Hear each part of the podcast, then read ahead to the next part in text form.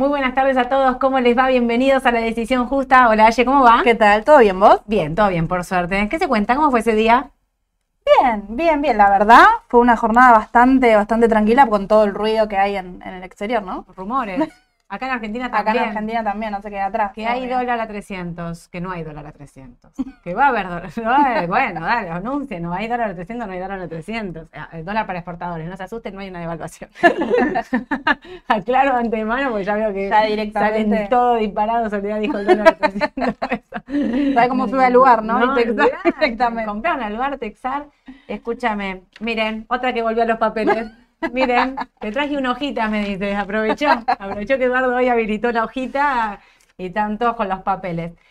Em, hay mucha volatilidad, mucha cosa, no solo acá en Argentina, en Estados Unidos, con esto que está pasando de la crisis eh, financiera, los bancos y demás.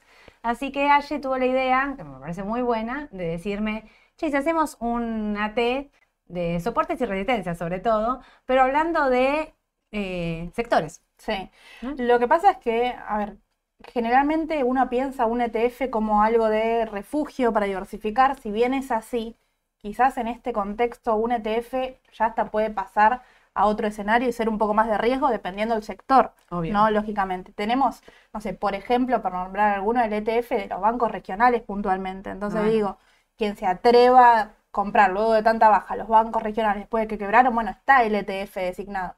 Pero no sería una compra conservadora, aunque diversifique, ¿no? No, no, no, obvio. Porque a veces uno eso piensa que el ETF es algo conservador Claro. y no siempre es conservador. Em, no deja de preocuparme la situación de afuera. Acá ni les cuento. Recién estaba hablando con ustedes ahí por el chat y eh, Lucas, eh, no, Luciano me decía, tipo, Luciano, ya está en 401,90 el CCL. Le duró Sí. una semana la bajada. Nada, o sea, y se acuerdan que todos dijimos, bueno, ahora van a poder vender, van a poder mantener el dólar, porque se habían asustado porque estaba arriba de 400. ¿Qué pasó? Sí, bueno, un poco lo que comentaron no con algo de la mañana, sí. ¿no? Eh, quizás hay poco mer- mercado, vamos a decir, o sea, si bien lo- los quisieron sostener, Sí. los primeros días lo pudieron hacer, eh, históricamente el dólar, como hablamos siempre, va en aumento. Obvio. Tenemos un año electoral en donde muchos lo que quieren hacer es salir del riesgo local, se están refugiando en el contado con liquidación, eh, continúa saliendo el capital al exterior para invertir y bueno, esto hace que sigue, sigue la, la presión ahí, ¿no? Aparte, fíjate lo que pasó, levantaron la restricción para la SALIC, o sea, las sociedades de bolsa, ¿se acuerdan que dijeron que podíamos comprar a L30 y entonces podemos dolarizar por ese medio?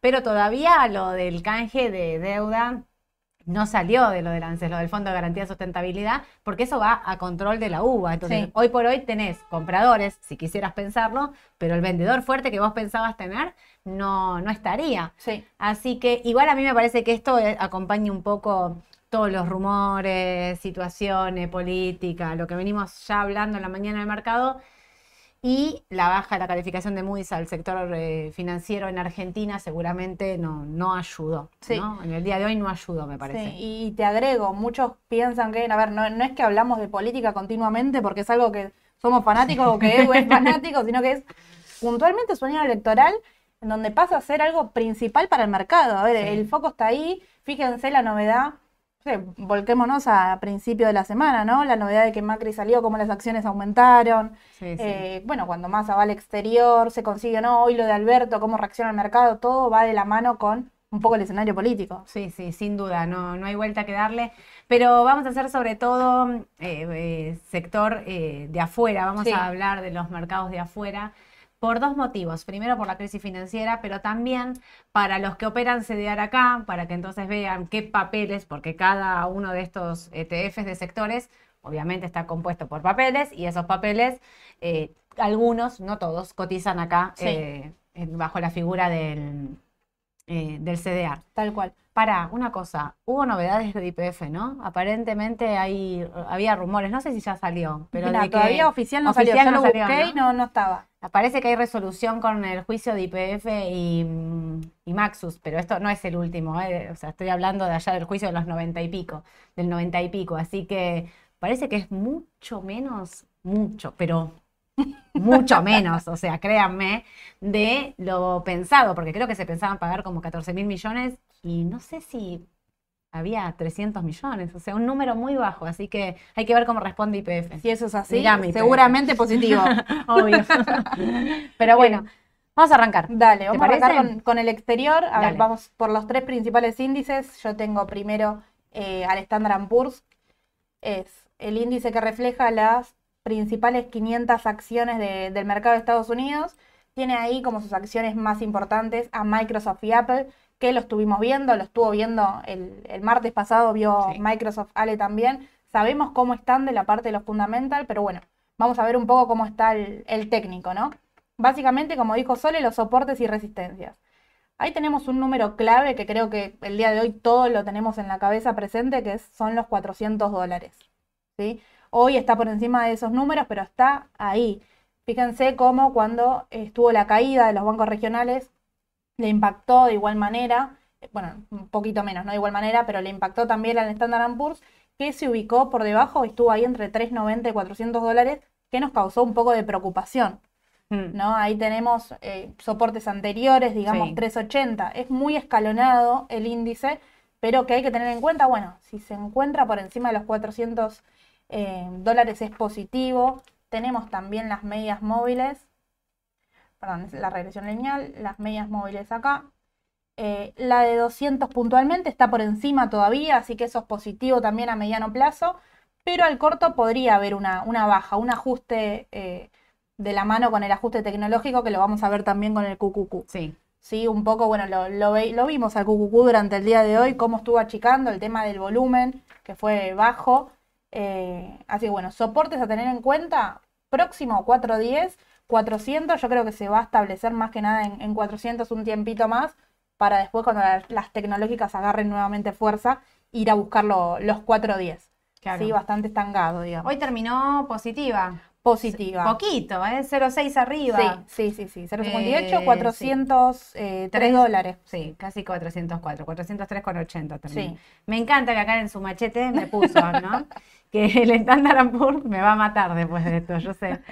En el 2022, para que tengamos de referencia, bajó casi un 20% el índice principal, 19,95. Sí, Y estamos en el 2023 casi un 4 arriba. sí, sí. A ver, eh, ¿sigue siendo una oportunidad del sector? Desde mi punto de vista, sí, sin duda. ¿Por qué? Porque se está hablando de que ya se comienza a agotar lo que son los aumentos de la tasa de interés. eh, de la mano con el sector tecnológico, de la mano con el sector financiero, al margen de la crisis que, que tuvo, eh, pero el impacto fue grande, ¿sí? Ahí lo Sí. vimos, un 20%. Sí. Está por encima de la media de 200, ¿no? Está por encima, Que sí, eso sí, es lo sí, que- acá, 3.92 la media de 392 la 200. media de 200. Bueno, eso es un buen indicador, porque en algún momento se había puesto por debajo. Sí, Así que mm, sí, sí, sí. hay que, hay que seguirlos. Hoy mm, yo creo que la- no- como que no termina de despegar, si bien me gusta dónde están y demás, como que los veo como que les falta un poquito de fuerza a los índices en general, a los tres. Hoy a la mañana veíamos el QQQ que estaba Sí. ahí rompiendo el techo, creo que con Luciano también coincidía con nosotros, lo estábamos viendo con Edu, pero parece como que Le un falta. poquito de impulso, Y lo ¿no? que también eh, tiene que ver mucho son lo- las acciones que lo componen. Microsoft tiene casi un 12% del índice, Apple también tiene casi un 12% del índice.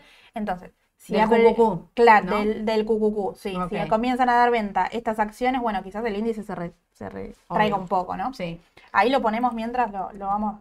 Mientras lo- lo estás, quiero, eh, quiero contestar una, una pregunta que alguien me dice, Juan, hola, ¿no podés comprar CDRs ni bonos L30 si compras los 200 dólares? Si compraste los 200 dólares, no podés comprar CDRs. Si tenés CDR únicamente podés vender en pesos. A L30 en pesos sí podés comprar. Lo que no podés hacer es liquidarlo en D, o sea, eh, vender a L30D, porque estarías comprando dólar MEP y tenés una restricción de 90 días. Eh, 90 días eh, desde que compraste el dólar oficial no puedes comprar MEP y si compraste MEP por 90 días no puedes operar oficial. Ahí tenés como, la, eh, digamos, las dos Sí, sí. puntas. Pero eh, a L30 en pesos sí podés comprar en pesos y vender en pesos sí. CDR no, no podés. Quería aclarar eso porque nada, me parecía Sí, no, no, importante para los que es- están operando en Argentina y veían eh, esa pregunta. Sí, de hecho los ETFs lo pueden comprar como CDR, ¿no? Sí. Eh, teniendo en cuenta esto, lógico. Eh, pasando al QQQ, justamente lo que nombraba Edu es acá, ¿no? El máximo que se los puse en amarillo para que ustedes lo puedan ver, que es un máximo que anterior lo tocó, si bien lo pasó, que es ahí 313 con 68 aproximadamente, se encuentra ahí con, con poco volumen, con poca fuerza, no logra pasar el, soporte que sigue, digamos, cerca de 317 con 70, ¿sí? Así que todavía al, al le falta. ¿Qué hay que Mm. tener en cuenta? Acá lo vemos en el estocástico, fíjense cómo está por encima de los 80 y muestra eh, una sobrecompra. Sí. Sí, eso que puede indicar, bueno, que empieza a caer al corto plazo. Una caída no siempre es para asustarse, es algo sano, digamos, de de- del ganancia, mercado, una toma de ganancia y es más, si cae de forma prolija, después puede recuperar con más fuerza incluso, ¿no? Claro.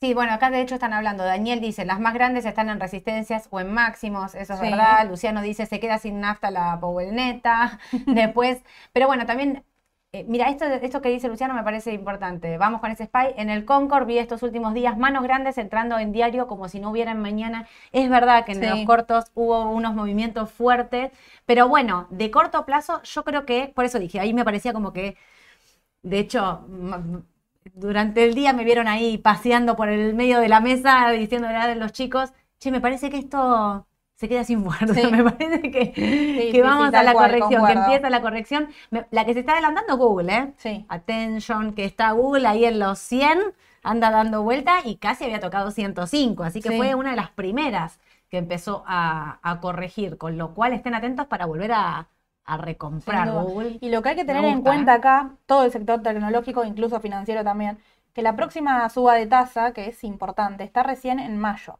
O sea que tenemos un mes de eh, recreo, digamos, de Powell, Sí. que no vamos a tener nada. Claro, ¿cuándo es? ¿Mayo? En mayo, principios de mayo. Ah, falta un montón. Ah, tenemos Falta todo abril, de todo, fiesta. sí. No se agarren con que el mercado está, está bien, ya está resuelto, porque después No, viene Powell en mayo y 0.25 de vuelta. Eh, digamos, tengan, Mañana es teniendo en cuenta viernes. eso. Crucemos todos los dedos para que no caiga ningún banco. Dale, todos fuertes, todos juntos de las manos, que no caiga ninguno. Justo están preguntando por el XLF. Alejandro pregunta, ¿cómo ven el XLF para ir armando eh, o ir a BAC o JP Morgan que mantienen el sector? Ojo con JP Morgan y BAC, que están distintos, ¿eh? Sí. no están en iguales condiciones. Sí. Eh, JP Morgan mucho más seguro que Bank of America. Mira, XLF a mí es un sector que, que me gusta, que tendría en la cartera. Eh, de hecho, lo tendría antes de lo que sucedió. ¿Qué pasa? Eh, llegó a esa zona de 30-31 que se considera que es zona de recompra. Se estima que esto de los bancos está controlado, o por lo menos es lo que dejan trascender, eh, pero seguirías vos estando comprando el sector que está en crisis. Claro. Sí, eso es lo que tenés que tener en cuenta. Para el corto plazo podría ser una oportunidad, sí, sin duda. Está dando, de hecho, dio compra eh, ahí cuando tocó lo- los 31. Fíjense cómo salió, hizo una salida prolija. Hoy una vela no muy linda, pero puede, puede continuar alcista e ir a buscar los 33 Sí. sin problema. ¿Qué pasa? ¿Qué es lo que puede llegar a pasar? Bueno, como dijo Sole, crucemos los dedos, que no suceda nada en el sector financiero para que no caiga y vaya a buscar nuevamente los 30-31. ¿sí? ¿Qué es lo que hay que tener en cuenta de, puntualmente de este ETF? Si bien es el sector financiero, no está compuesto 100% por bancos, tiene también eh, lo que se conoce como consumo masivo financiero, tarjetas de crédito, Sí, eh, Visa, Mastercard y demás. Berkshire tiene, ¿eh? Berkshire, sí. Es la principal, Sí, 12,56%. sí. Y después le sigue JP Morgan, Sí. 8,69. Lo usaste el papel. ¿Viste? A tu machi- Acá, lo tengo acá, miren, todos. Bien. Y Me en encantó. El, en el caso de BAC, lo pongo porque lo, lo consultaron justo lo Sí. mismo. Tocó ahí los 27 dólares y comenzó a salir. A ver, al corto plazo podría ser una oportunidad si estás comprando el sector de riesgo, no solo el sector de riesgo, sino que le estás apostando a una sola empresa. Mm. ¿sí? Es más arriesgado todavía. Si consideras que es una oportunidad, puede ser sin duda ir a buscarlos. eh, ahí lo tengo marcado, lo- los 30 dólares. Lo vengo siguiendo. ¿Sabes a mí qué me pasa con el sector financiero? Po, es una, una sensación, ¿eh? Digo, cayó un montón. Caen los bancos, cae mm, el Silicon Valley, cae Sí. el Signature, el First, que está complicado, el Credit Suisse, el Deutsche Bank. Digo, hay una crisis en todo el sector, no solo en Estados Unidos, Europa también. Entonces tenemos esas caídas, bueno, que ahí ustedes en el Sí. gráfico lo están viendo clarísimo, ¿no? Y salieron a rescatar, y salieron, hay un montón de medidas. A mí lo que me preocupa es que no rebotan con todo eh, inyectándole Sí. plata, digo, porque al First le inyectaron plata 30 mil millones de dólares los principales bancos. hay eh, acciones de los, de, los bancos centrales europeos diciendo, bueno, vamos a salir a salvar, vamos, después sale la del tesoro y dice, bueno, vamos a ver, no están así, qué Sí. sé yo. Yo Pero creo que quedaron eso, ahí. eso dio más miedo, ¿eh? Cuando, Claro. cuando salieron a hablar y dijeron vamos a ver, fíjense como después de la conferencia de Powell inmediatamente empezaron a caer nuevamente el sector financiero. Claro. Considero Esto fue el que- viernes pasado. Sí, sí, sí, la Y fíjate conferencia. que el mercado no, no, no recupera, no, digo, caíste un, un 30%, no recupera nada. Digo, para mí eso es una mala señal. Puede ser, puede ser. Y acá el que les traje también para, para sumarles, que no mucho se habla, es el KRE, que es el ETF de los bancos regionales puntualmente. Fíjense la caída brutal que hizo, al igual que el XLF, pero este sí le pega 100%, es directamente el sector. Es aún más arriesgado que XLF, incluso que BAC, porque es el sector directamente en conflicto. Una vela horrible la del día de hoy, por ahí va a ¿Cuál es buscar eh, KRE, KR. de los bancos regionales. Ah, mira, ¿y cuál tiene principal? El New York Community Bank Corp. Sí, un 4%. Mira, en el 2002 cayó un 19%. En el 2022. En el 2022, ¿qué dije? 2002, ¿no? No, en el 2022 un 19%. En el 2023 lleva una caída del 24%. En marzo cayó un 28%. Sí. No, no, y no recupera eso. No, no, no. Estaba mirando el XLF, lo mismo, ¿eh? sector de bancos principales. Sí, Porque sí. yo también en un punto pensaba como ustedes, bueno, se van a fortalecer los principales bancos. Claro. Eh, los que Incluso están comprando, en, JP en los papeles es lo que sucedió. A ver, la- Claro. la plata de los bancos regionales migró un poco a, acá lo vemos los, bancos, a los bancos principales. Pero bueno, a los números todavía eso no es la confianza suficiente, se ve para impulsar eh, con fuerza. Desde lo técnico da compra, sí, da compra a corto plazo. Pero bueno, Pero- para el riesgo y Claro. apetito de cada uno, ¿no? Fíjate también el volumen, ¿no? En ese rebote, cómo Sí. va quedándose sin volumen, Sí, va quedándose sí. sin fuerza. Yo coincido con lo que dice Lucas, porque calculo que hay algo peor de atrás. Esto que dicen es lo que quieren que nos enteremos. Claro. Yo coincido 100% con ese comentario. ¿Saben por qué? Aparte, porque me parece que quedó muy a la vista cuando pasó la venta o la compra, según como lo quieras ver, de Great Swiss. Valía 1,86 y la compraron el viernes y la compraron el fin de semana a 80 y pico de centavos de dólar. Eso quiere decir que si la compraron mucho más, muy por debajo de lo que estaba en precio de mercado, quiere decir que en realidad la crisis era mucho más grande y lo- y la situación del banco era mucho peor de lo que nos estaban diciendo. Entonces, a mí coincido en que me parece que atrás de esto hay algo que no nos estamos enterando, Claro, por puede decirlo, ser. ¿no? De alguna manera. Sí, sí, pero sí, bueno, pero también tenemos sectores que son eh, De resguardo. de resguardo, Sí. ¿no? ante esta situación. Tenemos el XLP, por ejemplo. Este es el sector de consumo masivo, tiene mucho de lo que es Coca-Cola, Pepsi, McDonald's, eh, tiene un poco de Starbucks también. Es mucho más tranquilo, la volatilidad es mucho más baja, tiene caídas igual, porque la, a ver, la, la suba de tasas, si bien le impacta mucho menos, eh, a Coca-Cola también le es más caro, no sé, distribuir su, Sí, obvio. sus bebidas en este caso. Eh, ¿Cómo lo vemos? Nuevamente, fíjense cómo en este momento de crisis lo fueron a buscar de resguardo y comenzó a aumentar su valor. ¿sí? No te digo al igual que el oro, pero es uno de los, de los ETFs que, que se va a buscar de resguardo. Tocó ahí los 74,17, por ahora se encuentra por debajo. Eh, para quien quiere resguardar el capital, a mí es un ETF que me gusta mucho para, para comprar y para tener, digamos, para sostener en momentos así. Eh, y está por arriba de la media de 200 ruedas, que no es un dato menor. Sí, No. la media de 200 está acá el número verde que, que ven ustedes, 72,95. Sí. ¿sí? Y A mí es un por sector encima. que para resguardar me gusta, para ser conservador me gusta. Alguien nos está preguntando si el QQQ para largo plazo no sería bueno. Sí, yo creo que el tecnológico, y como dijo Ash, entendiendo que puede haber una, que, que quede una suba de tasa en Claro. Estados Unidos, puede ser una opción. Los papeles tecnológicos, Ale viene hablando muy bien de los Sí. fundamentals, de los papeles, algunos mejor que otros. Google estaba, por ejemplo, mejor que Microsoft. Eh, puede ser una opción, pero bueno, hay que tener en cuenta que estamos dentro de un contexto de incertidumbre, Sí. de volatilidad, y entonces por eso digo, si vas a comprar de largo plazo, a mí el QQQ me gusta. Aparte, en el año 2022 bajó un 33%, fue el índice que más bajó, así que eh, en el 2023, obvio, fue el que más recuperó. En marzo tuvo una suba del 5%. De corto plazo, nosotros lo que estamos viendo es de corto plazo por ahí puede ajustar y quizás te da una mejor entrada, Claro. incluso para el largo plazo. Sí, sí, sí, Incluso tal para cual. el largo. No hay que Eh, desesperarse, yo- porque a mí me parece que el mercado va a dar oportunidad. ¿eh? Seguro, seguro. Yo para largo plazo concuerdo, no quiero tampoco pecar, digamos, de, de optimista, pero Eh, yo estoy del lado de que para mí falta una suba de tasa seguro, porque en los papeles es lo que habían nombrado. Quizás en mayo sea de 0,25. Se vea el impacto negativo en el mercado, pero después comience a, por lo menos, no te digo a bajarla, pero por lo menos a, a estancarse ahí, ¿no? Esos Sí. 5% que ellos tenían pensado.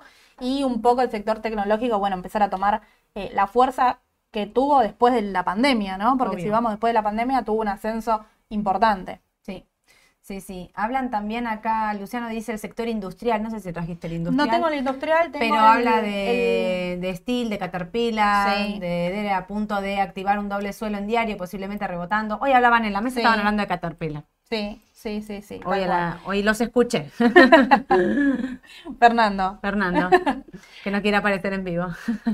acá este es el de salud. Sí, que muchos también lo usan como, como de resguardo. Ujú. Ojo, porque tiene también eh, empresas de vacunación, tiene laboratorios. Sí. Los laboratorios tienen saltos muy fuertes. Eh, quizás no Pfizer, que es la que nosotros, uno, uno opera, digamos, con esto del COVID, la, la más nombrada ahora y la que se opera más a cotidiano, pero tiene, tiene otros tipos de laboratorios que tiene saltos más grandes Sí, incluso. AstraZeneca. Sí, tiene. Sí, sí, sí. En Moderna. este caso, bueno, no está todavía, pero está yendo a lo que es la zona de, de sobrecompra. Está acá, fíjense cómo es súper prolija con el tema de los soportes y las resistencias. Se encuentra por debajo de la media de 200, así que podría ir a buscarla.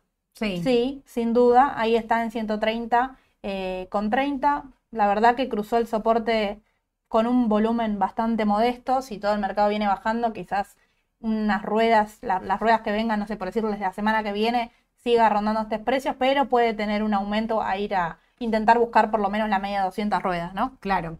Sabés que estaba mirando eh, tu apunte y mm, qué bien que funcionó de resguardo eh, tanto el XLB, este de salud, Sí. como el sector de consumo, que es el que vos mencionaste antes, el XLP, casi 4% abajo el año pasado, repito, con los índices bajando, 33 el tecnológico, 20 el Standard Poor's, 10 el Dow Jones. Estos papeles terminaron 4% abajo, con lo cual demuestra que fueron un resguardo importante. Y esta suba que tiene este un poco menos, pero el XLP, demuestra que son resguardo incluso en, en momentos de crisis Sí. de golpe, ¿no? Digamos, Sí, sí, se Aye sí. decía, fueron a resguardarse rápido en XLP. Bueno, acá también.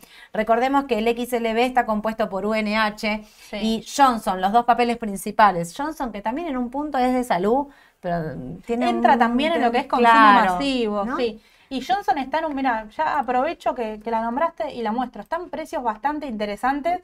Miren la caída que tuvo. ¿sí?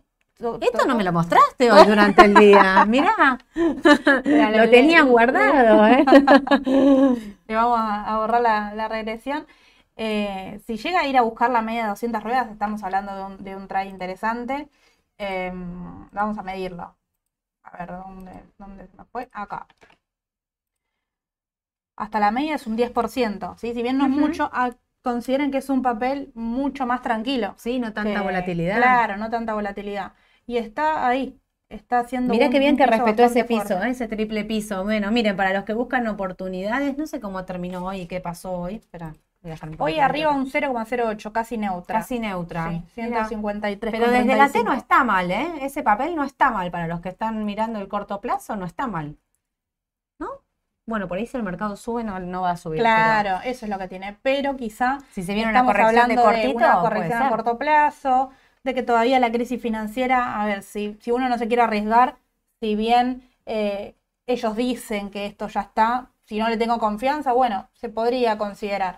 Considerar Johnson Johnson viene pagando Y dividendos, la le pagan verdad es fecha. que esos 150 dólares, 150, casi 151, Sí, funcionaron muy bien eh, como, como piso, ¿eh? No, Sí. Te digo que es un valor casi del principio del 2021. De ahí se fue a 180. sí. Sí, De ahí sí, se fue a acá lo ven. 180. En 180 lo que hizo es un triple techo, directamente no lo pudo pasar, comenzó a descender en sus cotizaciones. El balance fue bueno, pero no convencieron las proyecciones. ¿sí? Ok. Entonces eso hizo que comience a bajar un poco la acción y tenemos el próximo balance, fecha importante, 18 de abril. Es verdad, Daniel dice, es verdad esto que está diciendo. Cayó por un juicio en contra para talcos por talcos para bebé. Es verdad, esa es la baja. Mira, Sí, no sí, me lo sí. acordaba, pero es verdad que están, que están diciendo eso. Sí. tiene pinta de estructura de reversión también, sí, sí, sí, sí. Sí, sí. Es cuestión de, seguirla. Eh, a mí me parece una empresa muy interesante. Bajó por algo puntual, pero a estos precios es bastante atractiva. Eh, sí, por ahí para el corto tiene un rebotecito, Sí, sí, sí. ¿no? Y después de los sectores. Mira, te preguntan XLE, César. Ah, sí, justo, lo- justo estaba abriendo ese. XLE, petróleo. ¿Querés comentar la suba que a César lo conozco, así que le mando, le mando un saludo a César. Em, La suba que tuvo en el 2022. cin- casi 53%. 53% para el 2022, Sí. el petróleo voló, la guerra, La guerra. la guerra de Rusia y Ucrania hizo que los commodities suban fuerte, pero sobre todo el petróleo, Sí. y ahí tuvieron, bueno, nada, había sido el sector, no, el único sector El único positivo, sector. el único sector Sí, positivo sí, sí. durante el Si 2022. ven el- la pantalla de índices en general, de, perdón, de, de sectores en general, se les va a agregar positivo también el XOP, que es lo mismo, es petróleo y gas. Sí, XOP, es verdad. Pero el XLE está compuesto sobre todo por eh, Exxon y Chevron. Exxon y Chevron. Acá está, 23% para Exxon y 20% para Chevron. Así que se reparten ahí Sí. la mayoría. Sí, Pero bueno, ¿qué- ¿qué, pasa con este sector de ahora? Después de lo que subió. Tenemos un doble techo ahí en 93 que encima coincide con empezar a bajar los precios del petróleo. Mm. Sí, este, este doble techo que no pudo romper, bueno, comenzó a bajar y fue a buscar ahí lo- el, el piso de los 76. Eh, si llegaba a 70 quizás ya era para, para preocuparse un poco, pero rebotó justo ahí en, en 76, 75 dólares aproximadamente. En 70 entrábamos todos tirándonos Todos. de cabeza, pero no Todos llegó. entraban. Te digo que en 76 a llegó. algunos les cuesta y a mí yo considero que es, es un buen precio. La Sí. guerra continúa lamentablemente y esto Mm. puede continuar subiendo, sin duda. Eh, Sobre todo los commodities en un momento, más allá de la guerra, digo, en este, en este contexto de crisis financiera Sí. y volatilidad, los commodities suben, sí, porque son resguardo. sí, sí, sí, tal cual. Aunque no lo Ahora- creamos, son resguardo.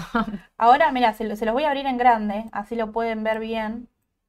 Está, apenas Ah. cruzó hoy la media de 200 ruedas. Así que es para, Mm. para seguir, digamos, al, al corto plazo.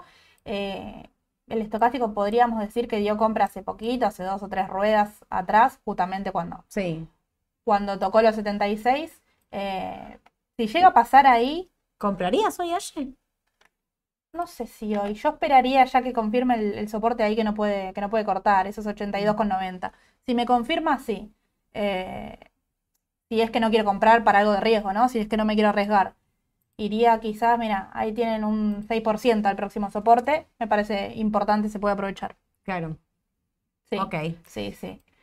Eh, desde de esto también tenemos el XLC, que ahí estaban preguntando, me dijiste por meta, ¿puede ser? Sí, al principio. Al principio.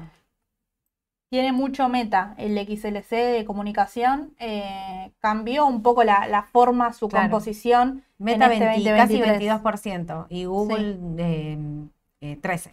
Sí, sí, cambió un poco la...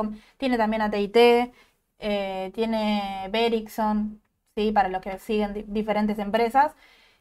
Y lo que vemos son también, al igual que creo que lo comentó Lucas, Luciano, no me acuerdo cuál de los dos, eh, al igual que los índices Luciano. están en resistencias. Sí. Están ahí en precios claves por cortar ahí lo- los 57 dólares, que es un precio a tener en cuenta.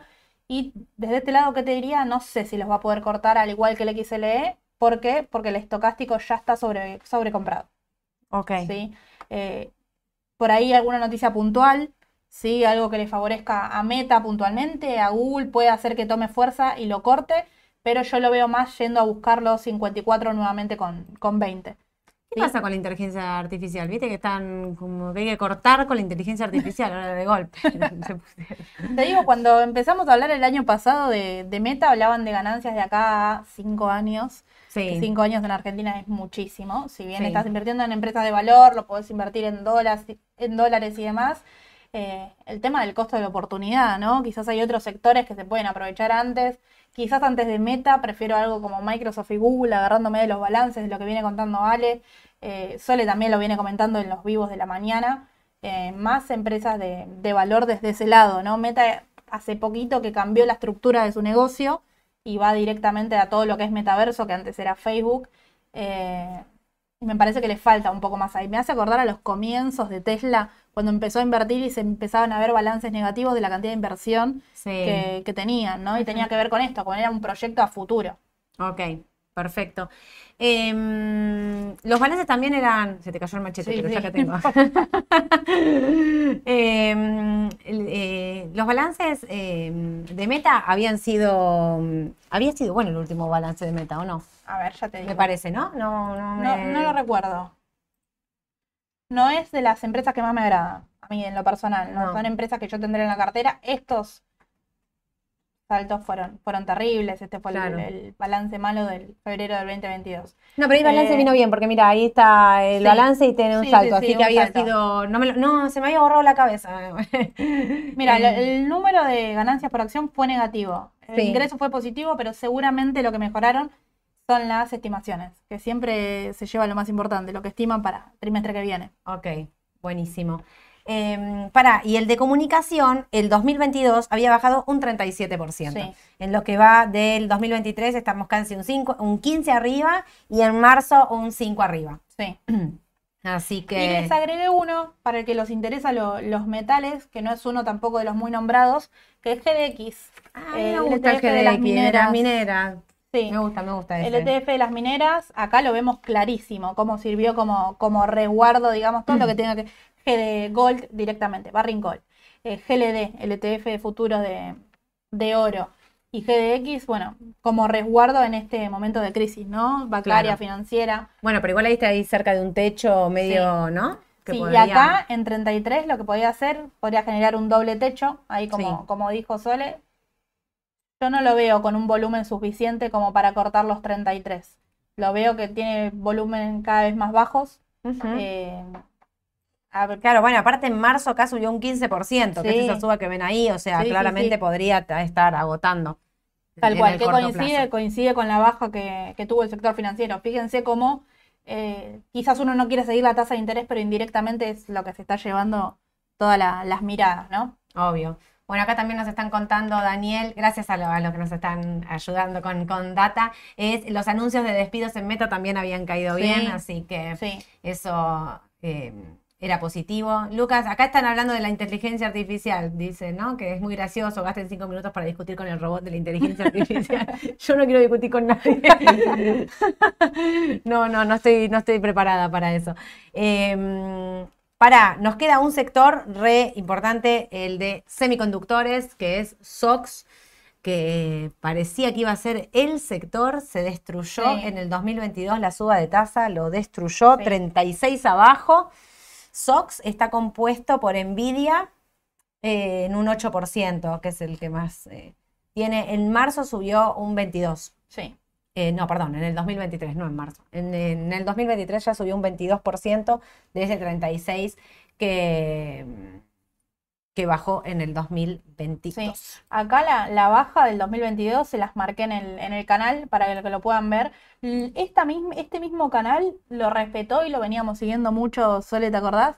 Em, a principio de 2022, fines del 2021, lo venía respetando eh, de forma lineal prácticamente. Y acá comenzaron con la suba de las tasas y fue uno de los sectores más perjudicados.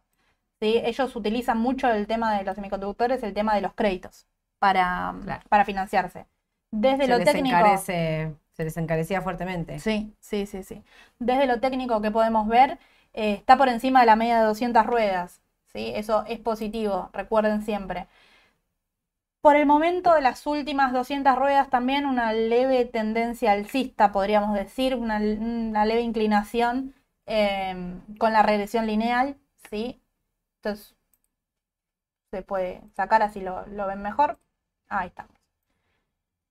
Nvidia viene subiendo muchísimo, los balances fueron positivos del sector, Sí, sí, fueron, fueron muy buenos. Al corto plazo podría, podría seguir. Rompió hoy un soporte importante también ahí, Ah, mirá, hoy 4.39. lo rompió, no lo había visto. Mirá. Sí, sí, sí, sí. 4.39. Mm, Eh, a mí me gusta marcar muchos a corto plazo para ir viendo bien cómo, cómo reaccionan Claro. precio a precio. Pero quizás este se podría evitar y ir directamente a, a 400, ¿sí? Sí. para que lo tengan en cuenta. Paga dividendos, directamente el, el ETF también. Y a corto plazo, bueno, como venimos viendo, al igual que todo lo que es tecnológico, entrando en zona de sobrecompra, que estima que comience a achicar un poco, ¿no? Claro, podría ser, sí. Pero mm, me quedé pensando en este sector, porque mira, está como, eh, tiene los máximos Acá respetó un poco el, el canal bajista y lo utilizó Sí. para, para apoyarse, que me parece algo muy positivo. ¿sí? La Que- suba de hoy la hizo con buen volumen también, ¿no? Sí, sí, sí, sí. Y se puede ver la, la evolución en los últimos cinco años también. Acá ven lo que, lo que le decía Sole, 560 había llegado. ¿sí? Esta fue la caída de- del 2020, de Sí. pandemia, ¿sí? Comenzó a recuperar porque fue uno de los sectores, de hecho, que, que más creció. Toda la tecnología creció 14 veces más de lo que se esperaba. Eh, y acá, bueno, el aumento de la tasa y el comienzo a, a caer. Si estamos hablando de un agotamiento de tasas de interés, de algo que, digamos, un motivo que causó esta baja, bueno, puede generar nuevamente un, un cambio de tendencia. ¿sí? Ok. Habría que ver si tiene la fuerza suficiente, ¿no? Claro. Bueno, todo el mercado en general ahí va. Porque si esto sube, poner, no sé, el, el QQQ, le va a pasar lo mismo. Justo te preguntan, te voy tirando así un montón de papeles, pero estaban pregunta, eh, preguntando por eh, la RKK, eh, que es el de Cathy Wood, que es, eh, Sí. tiene Tesla sobre todo. Bueno, se la recontra jugó, ¿no? Comprando Tesla. Eh, en algún momento te digo, te preguntan por de todo. ¿Esto ya, ¿Esto ya lo tengo completo? ¿Ya dijimos todos? Creo que sí. Sí, ¿no? Eh, que- Sí, sí, sí, un poco. Falta el, el XLK, Tiro- pero es muy similar al, al al. Eh, alguien preguntaba si no era mejor comprar, para se me perdió, en algún momento me, me quedé por acá. Eh, bueno, para la RKK te preguntan si lo querés ir mirando. Vale. Eh, después vamos a hablar de Vista, obvio, vamos a hablar de Vista, vamos a, vamos a ver Vista, IPF, ARKK. Eh, alguien me preguntaba si no era mejor comprar directamente, bueno, pero la perdí la pregunta, no, no. eh, se me fue. Eh, si no era mejor comprar eh, directamente, creo que la- el, el- el metal o algo así me habían preguntado y ahora la, la perdí. En el GDX. Sí, Y en ese no caso, la encuentro, pero, pero, me- pero venía por ahí. mejor o peor va a depender de lo que vos quieras con tu cartera. Si vos querés arriesgar el capital en eh, una empresa, bueno, por ahí uno va por Barringol si es que quiere comprar directamente esa Sí. minera de oro, ver los balances de esa empresa, analizarlo desde ese lado. Si no, puedes comprar también Si el metal directamente. El metal directamente, sí. Si querés el metal directamente, bueno, el GLD. Por eso digo, va a depender del riesgo que uno quiera correr y el perfil de, de inversor, ¿no? Si, si Claro. prefiere mineras o, o directamente el futuro. El futuro lo que tiene, más que nada, se consideraba eso en el petróleo. Por ahí el del oro es mucho más tranquilo, pero reacciona más fuerte, ¿sí? Por eso quizás Obvio. uno se inclina por una empresa relacionada. Obvio, sí. Y este Este es el de Cathy Wood, Sí, ¿sí? ¿Qué tiene Tesla, esto? Este- Es Tesla. Tesla. Directamente es, es lo mismo prácticamente. sí. se la rejugó. Sí, sí, sí, sí. Eh, a ver, números claves. Acá podríamos poner quizás, pero es el precio de hoy, ¿sí? Si buscamos más abajo, ya sería la media de, de 100 ruedas, ahí los 36 dólares. El mínimo lo tuvo en los 29,43, ¿sí? Últimamente. Sí. Precios a tener en cuenta, yo marcaría este de acá. Son 34 dólares aproximadamente, 34, 35 dólares. Fíjense cómo acá lo fue a buscar.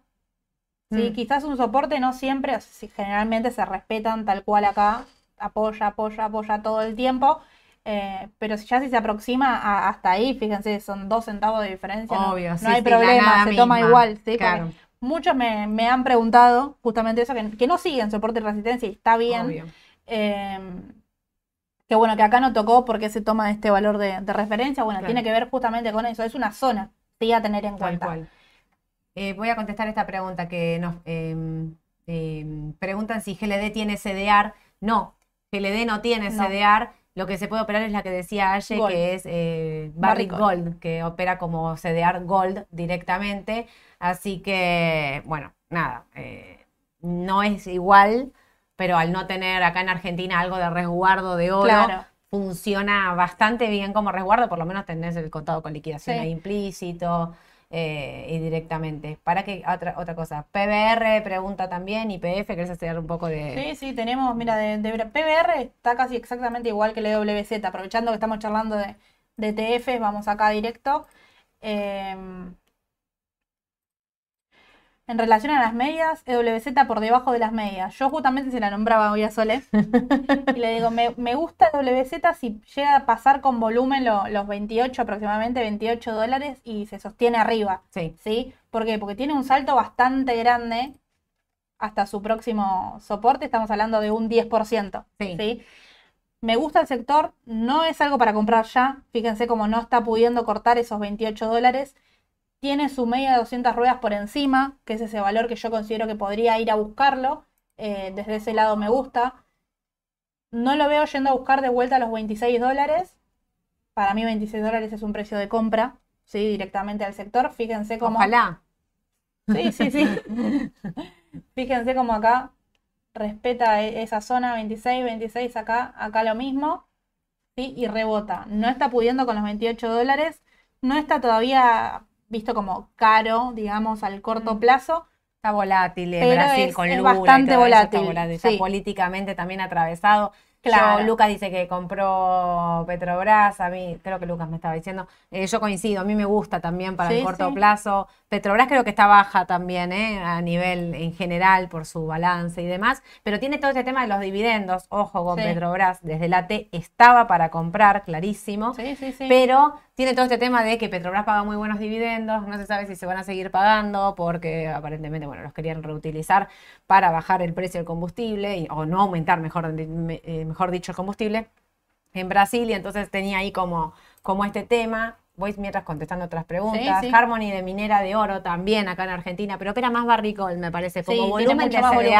eh, opera más barricol. Eh, ay, mira, acá hay alguien pregunta por una Ariel. Ariel, que confirmen lo que dijo hoy Edu sobre Tenaris. Vamos a poner- Vamos, los mira, fanáticos de Tenaris. primero esta, Vista, ¿no? Tenaris, Ternium. Miren cómo Un llegó. aplauso, un aplauso para Vista. Impecable. Espectacular. Impecable. espectacular. eh, No acá dio compra, dio compra a corto plazo, hasta acá más o menos un 18% de, de memoria, porque la- de hecho lo, lo operé. Sí, miren, un 22%. Eh, tiene para seguir, si no tenemos Sí. valor de referencia, pero sí, tiene, recuerden lo que dijo Sole, precio proyectado eh, 30 dólares. 30 dólares. Sí, 30 Así que dólares. bueno, habría que ver. ¿Qué Nosotros- pasa con esto? ¿Qué sería lo, lo bueno, digamos, que haga vista para mí desde lo técnico? Que aumente ahora un poco más, ¿sí? Quizás que vaya a buscar alrededor de, teniendo en cuenta la baja que tuvo, alrededor de los 22 dólares, ¿sí? Si quieren después lo, lo medimos por vivo, pero que vaya a buscar ahí. Eh, que utilice nuevamente estos 19,60 como piso y ahí debería Claro. continuar. Lo que pasa es lo que tienes vista Hoy en algún no momento se había puesto negativa, no, es terrible. Cuando empieza así, eh, o sea, yo paso de la quiero a ¿por qué no me das entrada? me da, soy como, soy como la gata flora, no para de subir, no podemos entrar Sí, más, sí, tengo la gente que me pregunta, me quedé afuera, eh, no había visto que habías recomendado vista y cuándo volvemos a entrar y no, no da entrada. En algún momento da entrada, ¿eh? No hay, Sí, sí, sí. Siempre, No hay que fíjense, la paciencia, hace que siempre vuelve, suba, ¿eh? vuelve un poquito, bueno, en esas correcciones, hoy en algún momento estuvo negativa y pensé, bueno, dale, dale ahora, vamos, volve, baja un poquito. No, no, no Sí. quiso, siguió subiendo, bueno, está bueno, digamos, tiene muy bueno fundamental, vista lo que tiene es eso, tiene muy bueno fundamental, es un papel. Yo creo las que es una de las empresas que compraría y me quedaría Sí. eh, que- hasta con tranquilidad, te digo. Si bien nunca, nunca digo dejar de mirar la cartera, o sea, lo, lo iría siguiendo, pero es una empresa que, que los balances son excelentes, así que directamente me, me lo quedaría a largo plazo. Sí, sí, sí, me gusta. Eh, yo también sería uno de esos papeles que decís, si tengo que elegir dividir mi cartera en papeles que mantengo, me los quedo comprados, bueno, uno es vista. Eh, preguntan por Tenaris, Sí. yo también voy por Tenaris. Tenaris, no Lo- quiero lo ser pesada, pero Tenaris en este precio, Sí, a mí me encanta. gente, háganme caso, Sí. tiene un muy buen balance, muy buenas proyecciones a futuro. Cuando vino su balance llegó a casi 36 dólares. Eh, a mí me parece que es una oportunidad Sí. de corto y para los que están comprando ahí para el largo, también comprarían estos precios y me la quedaría. ¿eh? Acá la televisó bastante, Mm. cerca de sus máximos, fíjense cómo no pudo romper doble techo, triple techo. Sí, eh, no le cuesta los caída- 36, pero bueno, ahora estamos sí, en sí. 28 y medio, ¿no? 28 O sea que tenemos un porcentaje enorme Te digo, para entre 27 y subir. 28 es como el precio ideal, Ideal. para comprar, sí, lo vamos a medir desde ahí. A 33 ya es un 20%. Si quiero Sí. ser menos optimista, Fíjense cómo respeta, uy, yo le estoy mostrando, perdón, con la mano, cómo respeta acá el, el Sí, piso, ese piso. sí, de, de los 31 dólares, ahí tenemos un 14%. Sí. Me parece que es una empresa para, para aprovechar, sin duda, Para comparto el- con Sole, con Edu. Compraría en Estados Unidos y compraría acá en Argentina el CDR, Sí. TEN, el CDR de Tenaris, el, el contado con liquidación está subiendo hasta 401, no lo están pudiendo controlar, hay que ver qué pasa en las próximas semanas, pero digo, sacando el tema del cambio, que encima te cubre, es una empresa que tiene muy buen balance. Sí. Su balance fue muy bueno. Así que yo posicionaría en Tenaris Sí. sin lugar a duda. Sí, O sea, incluso por- mientras espero que baje vista, compro Tenaris. Sí, y está por debajo de la media de 200. Sí. Eh, siempre uno dice, bueno, es negativo para mediano plazo. Yo creo que es una empresa que lo puede ir a buscar nuevamente para buscar cortar los, quizás tocar ese, ese 28 e ir a buscar cortar la media de 200. Y lo que veíamos del sector tecnológico, que estaba sobrecomprado, miren lo que vemos acá. Sobrevendido sobrevendido. desde fines de febrero. O sea, tuvo un mes en estos precios. Sí. No sé cuánto tiempo más va a aguantar. Me parece que comparto con Sole, no es precio para, para para desaprovechar. ¿no? desaprovechar. ¿no? tal cual. Eh, mira, justo ahí entró una pregunta de Mariano. Eh, Meli, Meli para el medio tiempo. Para acá, acá me perdí. Edenor, bueno, pues de vista, hay están todos los que festejan con vista conmigo. Lo el que gráfico de vista es el dólar, dice. dólar vista, es verdad. Sí. Sí, sí, sí. Eh, Meli, directamente, un soporte muy importante. Lo mandamos hoy en las Mm, alertas para quien no ah, tiene el sí. grupo de. eh, Agéndense el número de WhatsApp, no es un grupo. la- el grupo de WhatsApp, agenden el número de alertas que hoy estuvieron mandando, la alerta es verdad, mandaron la alerta de Meli. La alerta ¿dónde de Meli, porque cortó 1234, sí, que es Sí. un valor que hay importante también de, de techo, pero fíjense que tiene otra cortita de su máximo anterior que puede hacer un doble techo ahí, 1275. Mm. Clave ver el volumen. Hoy hizo buen volumen, hasta ahí nomás, pero bueno, hizo mejores que, que lo que venía haciendo. eh, y hay que ver si logra pasar esos 1275, ¿no? Obvio. Bueno, Y hoy acá- mandaste tres alertas hoy. Sí. Meli, que superó 1234 y la próxima es 1300. Sí. La segunda que mandaste fue IPF, que superó la resistencia de 11, próxima resistencia 1270. Sí. Y para los que me están preguntando por Edenor, también que superó la resistencia de 8.30 y su próxima resistencia son 10 dólares. Así Sí. que esas tres fueron las, que, las alertas que se mandaron hoy. Eh, bueno, hay un montón más. Lo que pasa es que, eh, eh, ¿querés mirar la última? Dale. Eh, ¿Teco? Teo, porque justo preguntan qué es Teo. Hay un montón más, un montón más de preguntas, pero... Teo. Por arriba de la media de 200 ruedas es lo primero que vemos. Está, es una, en el exterior tiene poco volumen, digamos, dentro de lo que es, son los ARs argentinos. Acá ustedes si entran a TradingView pueden ver el volumen operado del día. Eh, hay empresas como Apple que hacen millones y millones. Sí. En este caso es poco el volumen. ¿Por qué les comento esto? No operen quizás montos tan grandes de una, ¿sí? Puede variar mucho el, el precio. Sí, sí. Siempre limitada la orden en Teco. Sí, sí, siempre sí. limitada, nunca market. Claro. Los balances, la verdad que no vienen siendo muy buenos, por eso acompaña la, la baja que tuvo. Dentro del mercado argentino, a mí puntualmente no es lo que más me gusta, Sí. pero volviendo puntualmente a lo técnico, cruzó sin problema la, la media de 200 ruedas. Mm. Podríamos decir que está respetando, miren acá como, Sí, como se apoya sí. puntual, está respetando el, el canal alcista. Y al corto plazo, bueno, tocó ahí lo que es la zona de, de sobrecompra. Yo si pones ese- esas líneas que hiciste recién, que son las dinámicas, te digo que hay que ver qué pasa con esta, Sí. ¿eh? Hay que ver qué pasa ahí con los 5.50 Sí. para decir, no entraría de corto en Teco, ¿eh? Si Claro, la miro no, no, no. así, solo a T, no entraría de corto. Si la miro por Argentina, diversificación, ADR y Claro. demás, podría, pero prefiero otros papeles, Sí, quizás. tal prefiero cual, otros tal papeles. cual. De corto, quizás bajar y buscar ahí los entre 4.80 y 4.60 podría, podría ir este papel. Sí, Sí, perfecto. ¿Cómo se me escapó Teco? Bueno, eh, la compré ayer para corto. Oh, cuidado con Teco, ¿eh? O sea, Sí. está bien, tiene buen volumen hoy, pero mm, eh, los... eh, hasta los- ahí nomás el de hoy, ¿eh? este no es el de hoy. Mira, el de Ah, hoy no, el de hoy está ahí abajo. bajito, sí. Ah, pensé que era Este ese, es no lo este veía, claro, no me daba cuenta. el otro, la, la otra vez. Mm. Sí, no, si compraron, esperen, no vendan, está bien, Eh, yo no me por ahí, en este precio esperaría un poquito para Sí. comprar, esperaría un poquito.